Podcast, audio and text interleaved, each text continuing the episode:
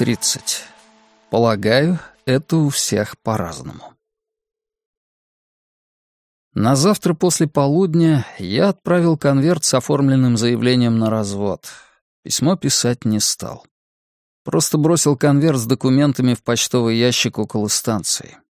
Уже только от того, что конверта не стало в доме, на душе у меня полегчало. Какой путь по лабиринтам закона предстоит пройти этим документам, я не знал. Да и признаться мне все равно, пусть все идет должным порядком. И вот, утром в воскресенье, около десяти, в мой дом явилась Мария Акигава. Ярко-синяя Toyota Prius почти бесшумно взобралась по склону и тихонько остановилась прямо перед крыльцом. Кузов машины в лучах утреннего солнца блестел как на витрине и выглядел навёхоньким, точно с него только что сняли обертку. Что-то к этому дому зачистили самые разные машины. Серебристый Ягуар Мэнсики, красные мини-подруги, старый черный Вольво Масахи Коамады, теперь вот синяя Тойота Приус с тетушкой Марией Акигавы за рулем. Ну и, конечно же, моя Toyota Corolla Универсал, так долго покрытая толстым слоем пыли, что даже не вспомнить, какого она цвета. Люди выбирают себе машины, исходя из самых разных причин, оснований и обстоятельств. Чем приглянулась тетушке Мария Акигавы эта синяя Toyota Prius, я, конечно же, не имел понятия. Как бы то ни было, машина эта больше напоминала не автомобиль, а огромный пылесос. И без того еле слышный двигатель Приуса бесшумно умолк, и вокруг стало еще тише. Распахнулись дверцы, и вышли Мария Акигава и женщина средних лет, явно ее тетушка. Женщина выглядела молодо, но, по-видимому, разменяла уже пятый десяток. Ее глаза скрывались за темными солнцезащитными очками. На ней был серый кардиган поверх скромного голубого платья.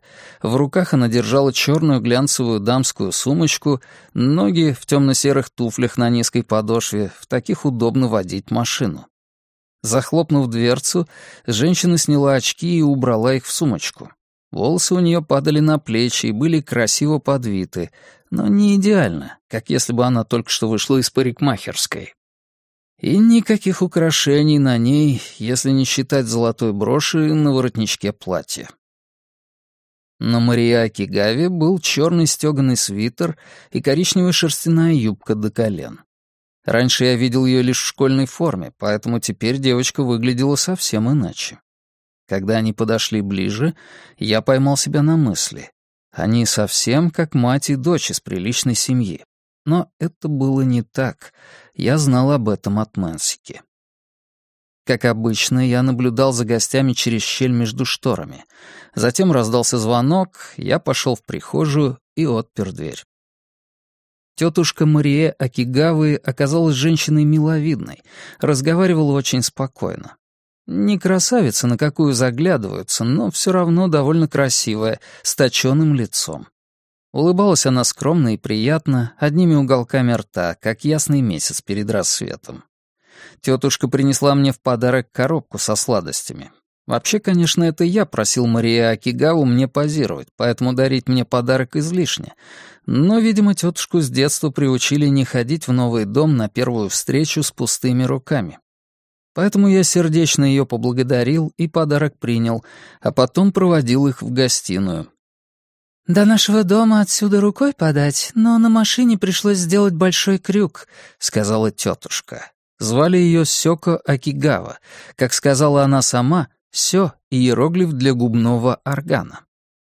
Японский духовой язычковый музыкальный инструмент. Губной орган, представляющий собой пучок из 17 бамбуковых трубок различной длины, вмонтированных в чашеобразный корпус с мундштуком.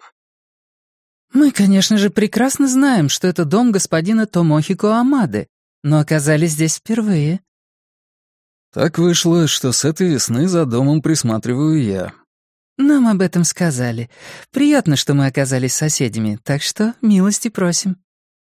Затем Сёку Акигава учтиво поблагодарила меня за то, что я любезно преподаю ее племяннице в изо-студии, заметив, что девочка всегда ходит на занятия с большой радостью. «Это вряд ли можно назвать преподаванием», — ответил я. По мне, так мы просто все вместе весело рисуем рисунки. Однако, говорят, вы занятия ведете очень интересно. Причем я слышала это от самых разных людей. Трудно поверить, будто много людей осведомлены о том, как я веду занятия, и хвалят меня. Но комментировать это замечание я не стал, а лишь скромно промолчал в ответ на похвалы. Сёко Акигава — человек, несомненно, учтивый и воспитанный. Любой, кто увидел бы сидящих рядом тетушку и племянницу, первым делом счел бы, что они совершенно не похожи друг на дружку. Издали они, конечно, напоминали мать и дочь, но если посмотреть вблизи, вряд ли удалось бы обнаружить хоть что-то схожее в их обликах. У Марии Акигавы были правильные черты лица. Сёко Акигава — женщина, несомненно, красивая, однако впечатление племянницы и тетушка производили, можно сказать, диаметрально противоположное. Если тетушкино лицо во всем склонялось к равновесию, то у племянницы наоборот, черты стремились разрушить общую гармонию, устранить все установленные рамки. Сёко Акигава в целом держалась спокойно, плавно и уверенно, а вот Мария Акигава стремилась к асимметричному трению. Но даже так, глядя на них, я мог предположить, что отношения у них в семье здоровые и добрые. Пусть между ними даже не прямая кровная связь, но выглядели они так, будто их в каком-то смысле связывают даже более прочные и выдержанные отношения, нежели те, что устанавливаются между родными матерью и дочерью. Ну, такое вот у меня сложилось впечатление. Почему такая красивая и утонченная женщина, как Сёко Акигава, до сих пор не замужем, а довольствуется жизнью с семьей брата в глуши гор, я, конечно же, не знал. Может, раньше она была возлюбленной альпиниста, который, выбрав самый сложный маршрут к Джамалунгме, погиб на пути к вершине. И эта женщина, храня память о нем в своем сердце, решила не связывать ни с кем дальнейшую жизнь. А может, долгие годы она поддерживала аморальную связь с чертовски привлекательным женатым мужчиной. Ну, как бы там ни было, меня это не касается. Сёко Акигава подошла к западному окну и стала с интересом рассматривать вид на лощину. «Вроде тот же самый склон, а угол обзора у вас другой, и лощина выглядит совсем иначе», — восхищенно произнесла она. С вершины своей горы сверкал яркой белизной огромный особняк Мэнсики, и оттуда его хозяин, вероятно, как раз смотрел сюда в бинокль. Я хотел было спросить у нее, как выглядит белый особняк из ее дома, но подумал, что это опасно. Заведешь при первой встрече разговор на такую тему, а куда он потом свернет, непонятно. Мне же следовало избегать лишних хлопот, и я провел гостей в мастерскую. «В этой мастерской госпоже Марие предстоит позировать», — сказал им я. «Сенсей Амада тоже ведь здесь работал?» — с интересом спросила Сёко Акигава, окидывая взглядом мастерскую. «Наверняка», — ответил я. «Такое ощущение, что здесь воздух какой-то особый, не как во всем доме. Вам не кажется?» «Даже не знаю. Когда здесь живешь, особо нет». «Маритян, как ты считаешь?» — спросила Сёко Акигава у Марие. Не кажется тебе, что здесь весьма странное пространство?» Мария Акигава увлеченно разглядывала мастерскую и на вопрос не ответила, видимо, не услышала тетушку. Я тоже был бы не прочь узнать, что ответит девочка. «Пока вы здесь будете заниматься работой, мне лучше дожидаться в гостиной?» — спросила Сёко Акигава. «Спросите у госпожи Мария. Мне важно создать такую обстановку, чтобы госпоже Мария было как можно удобнее. Самому же мне все равно, будете вы сидеть здесь вместе с ней или дожидаться в гостиной». «Тетушка, вам лучше здесь не сидеть», — произнесла Мария. В тот день она заговорила впервые. Сказала она это тихо, но при этом беспрекословно. «Хорошо, как хочешь. Я так и думала. Вот и книгу с собой прихватила. — спокойно ответила Сёка Акигава, не обращая внимания на суровый тон племянницы. Видимо, она давно привыкла к такому обращению. Мария Акигава проигнорировала тетины слова и, слегка подавшись вперед, пристально разглядывала висевшую на стене картину Томохи Куамады «Убийство командора». Взгляд ее, впившийся в картину Нихонга, был серьезен.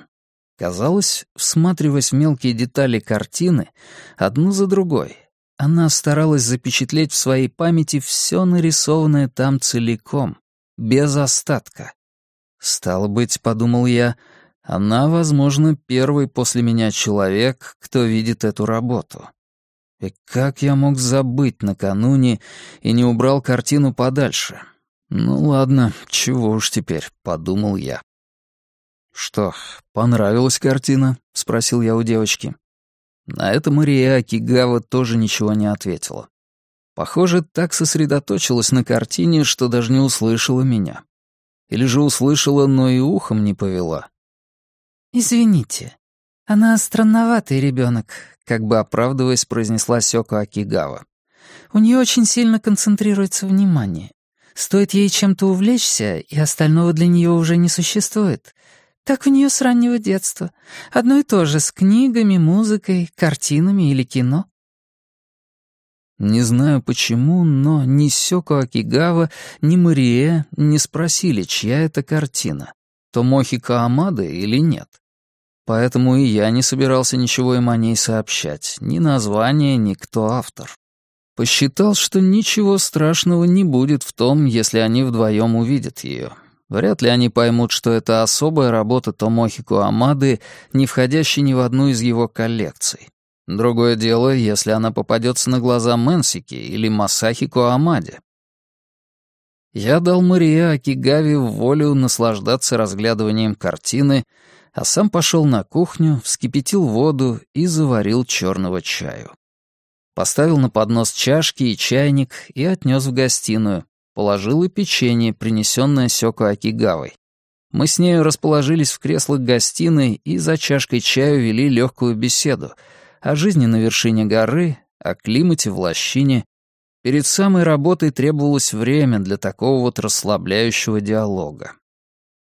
Мария Акигава по-прежнему в одиночестве рассматривала картину убийства командора, но вскоре, как любознательная кошка, неспешно обошла все уголки мастерской, один за другим трогая все находящиеся там предметы — кисти, краски, холсты и выкопанную из-под земли старую погремушку.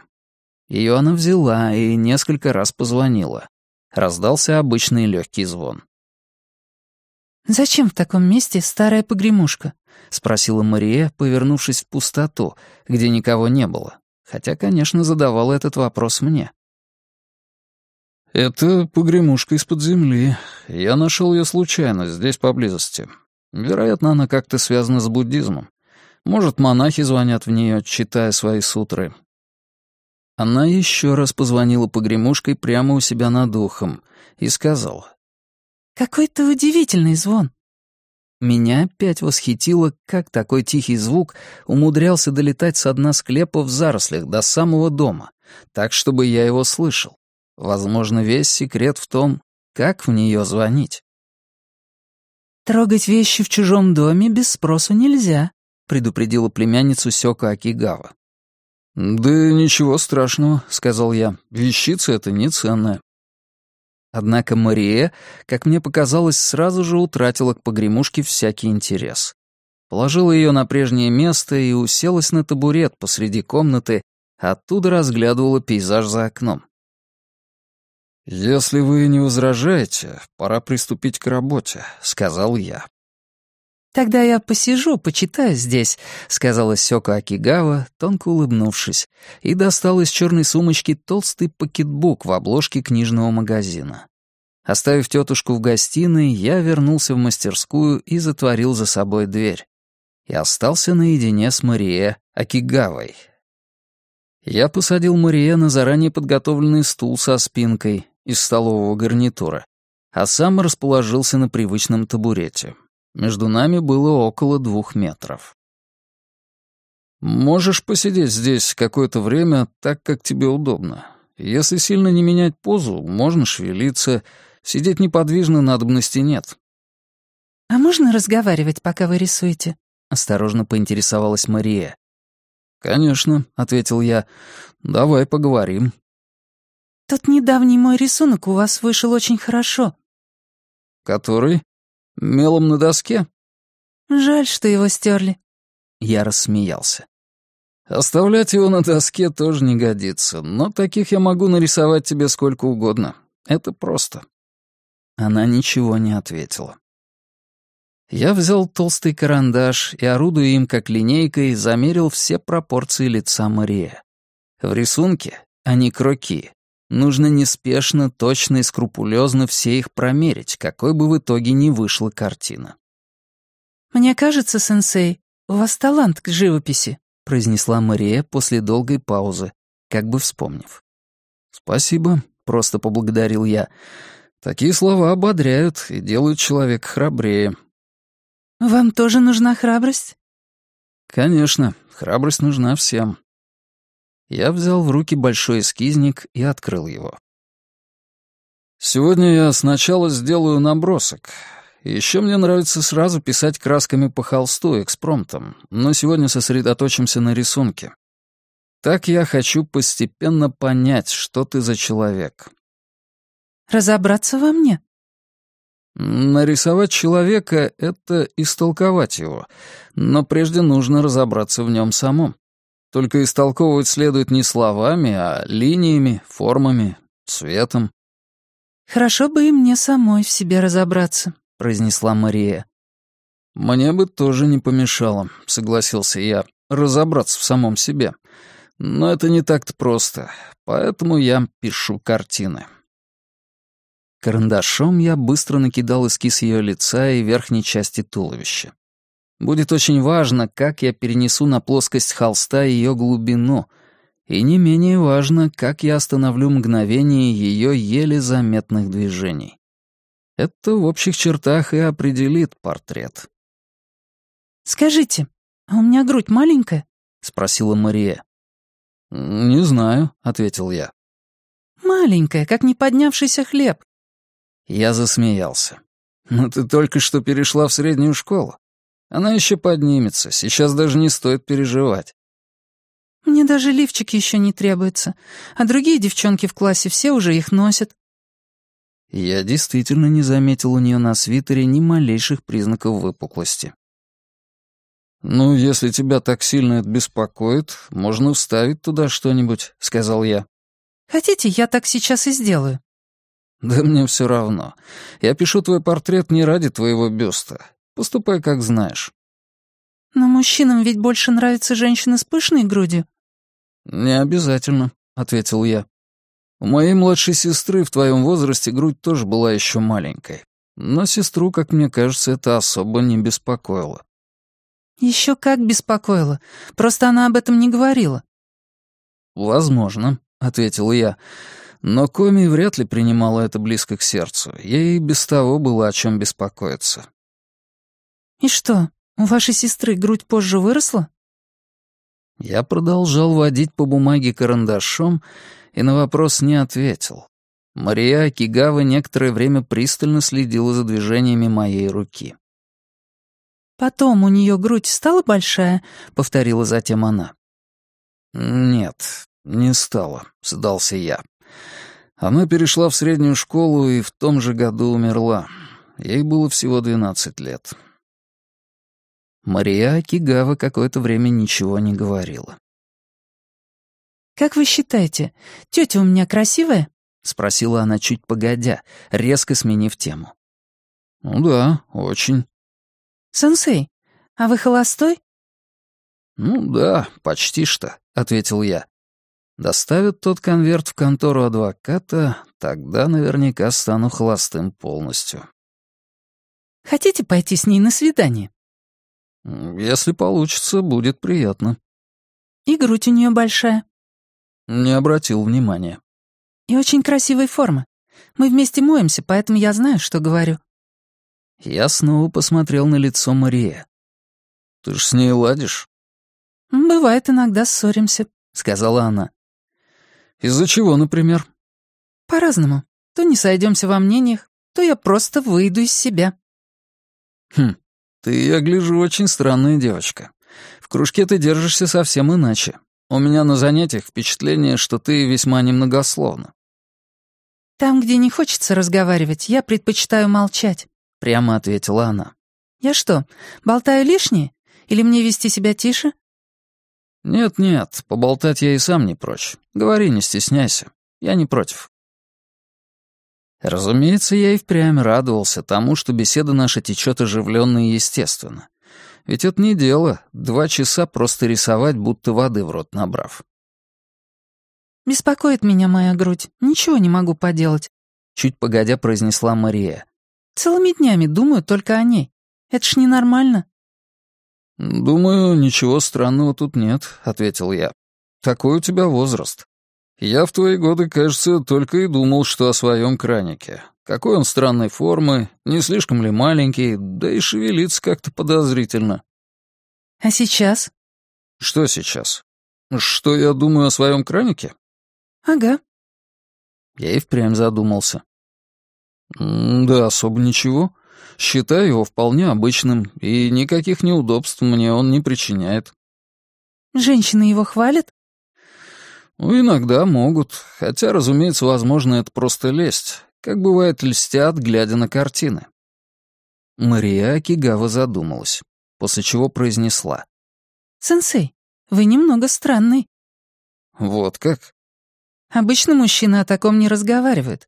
Например, мой отец о таких подробностях не распространяется. Думаю, в обычной семье отец вряд ли захочет рассказывать собственной дочери о своем кранике, заметил я, не переставая деловито рисовать.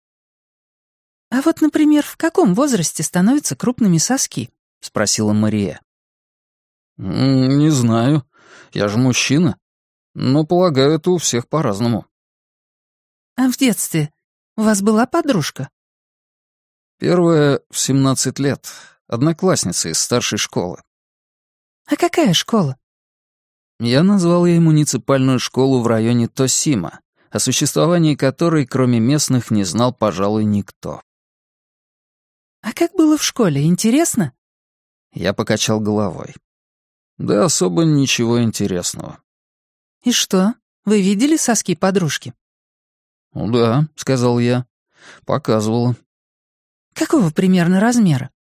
Я вспомнил ее соски. Ну, не то чтобы маленькие, но и не очень большие. Так, средние. «А в лифчик она себе что-нибудь подкладывала?» Я попытался вспомнить, какие лифчики тогда носила моя подруга. Память у меня за годы изрядно притупилась, и припоминал я лишь то, как мне приходилось с ними возиться, чтобы снять. «Нет, думаю, не подкладывала». «А чем она теперь занимается?» Я подумал о ней. Что же с нею стало? «Не знаю. Мы давно не встречались. Пожалуй, вышла замуж, воспитывает детей». «А почему бы вам не встретиться?» Расставаясь, она сказала, что больше не хочет меня видеть. Мария нахмурила брови. «Это по вашей сенсей вине?» «Наверное, да», — ответил я. «Конечно, по моей. Какие тут могут быть сомнения?» Недавно я пару раз видел ту свою школьную подругу во сне. Первый раз летним вечером мы с ней гуляли рука об руку вдоль реки, и я собирался ее поцеловать. Однако ее лицо, будто шторы, занавешивали длинные черные волосы, и я не смог прикоснуться своими губами к ее. В том сне я вдруг заметил, что ей по-прежнему 17, а мне уже 36. На этом я проснулся. Сон был очень явственный, и губы мои все еще ощущали прикосновение к ее волосам.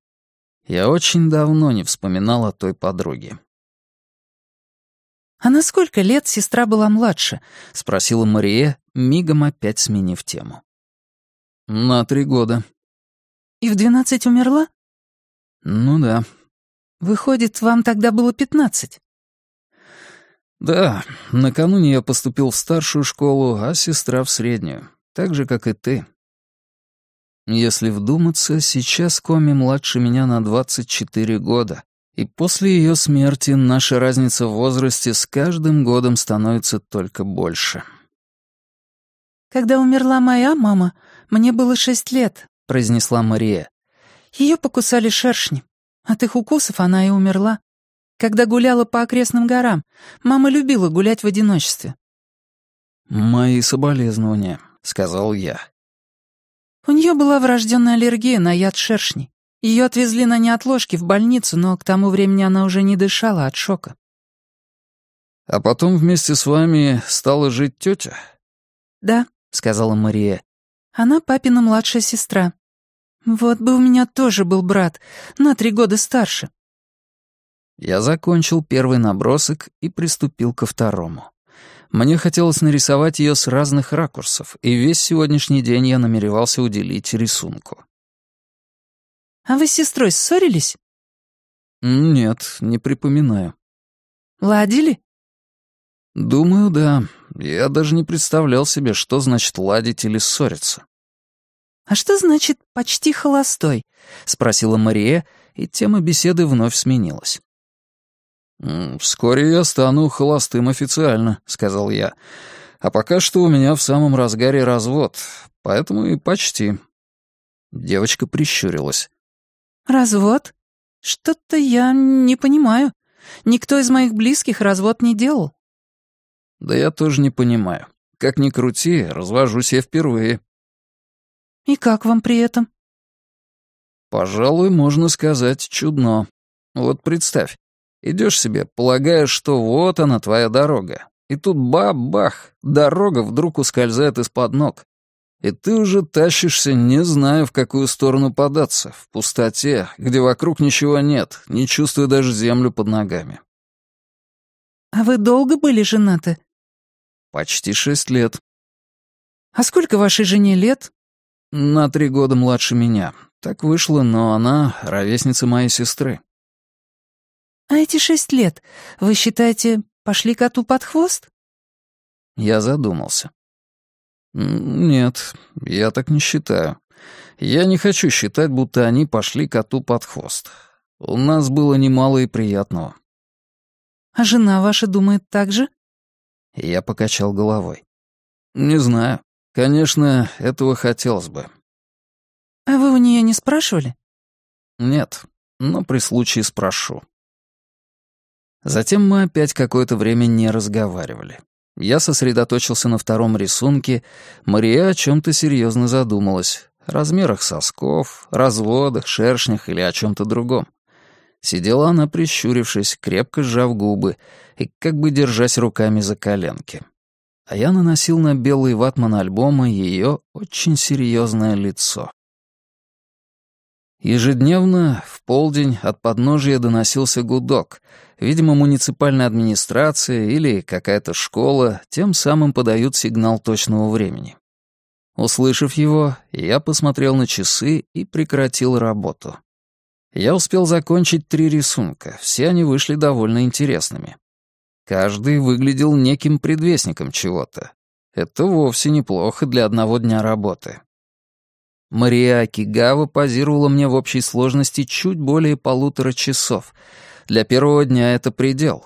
Непривычным людям, особенно подросткам, позировать очень непросто. Сёко Акигава в очках в черной оправе увлеченно читала книгу на диване в гостиной. Стоило мне войти в комнату, она сняла очки, закрыла книгу и положила ее в сумочку. В очках она выглядела весьма интеллигентно. «Сегодня работа прошла очень удачно», — сказал я. «Можете приехать на следующей неделе в то же время». «Да, разумеется», — сказала Сёко Акигава. «Мне у вас здесь читается с большим удовольствием. Наверное, потому что у вас такой удобный диван». «Госпожа Мария, вы тоже не против?» — спросил я у Мария. Та ничего не ответила, лишь одобрительно кивнула. Перед тетей ее точно подменили. Она опять стала неразговорчива. Или ей не по душе, когда мы остаемся втроем? Они сели в свою синюю Тойоту Приус и поехали обратно. Я с крыльца провожал их взглядом. Сёку Акигава, надев солнцезащитные очки, протянула из окна руку и коротко помахала мне на прощание. Рука у нее была маленькая и белой. Я тоже поднял руку и помахал ей в ответ. Мария Акигава, опустив подбородок, смотрела прямо перед собой. Едва машина скрылась из виду, я вернулся в дом. Без них дом выглядел опустевшим. Будто не стало в нем того, что непременно должно быть. «Странная парочка», — подумал я, глядя на оставленную на столе чайную чашку. «Но есть в них что-то необычное. Вот только что». Затем я вспомнил о Мэнсике — Возможно, мне следовало вывести девочку на террасу, чтобы Мэнсики мог лучше разглядеть ее в бинокль. Но затем я передумал. С чего это я должен специально так поступать? К тому же об этом меня никто не просил. Как бы то ни было, удобный случай еще представится. Торопиться не стоит. Пожалуй.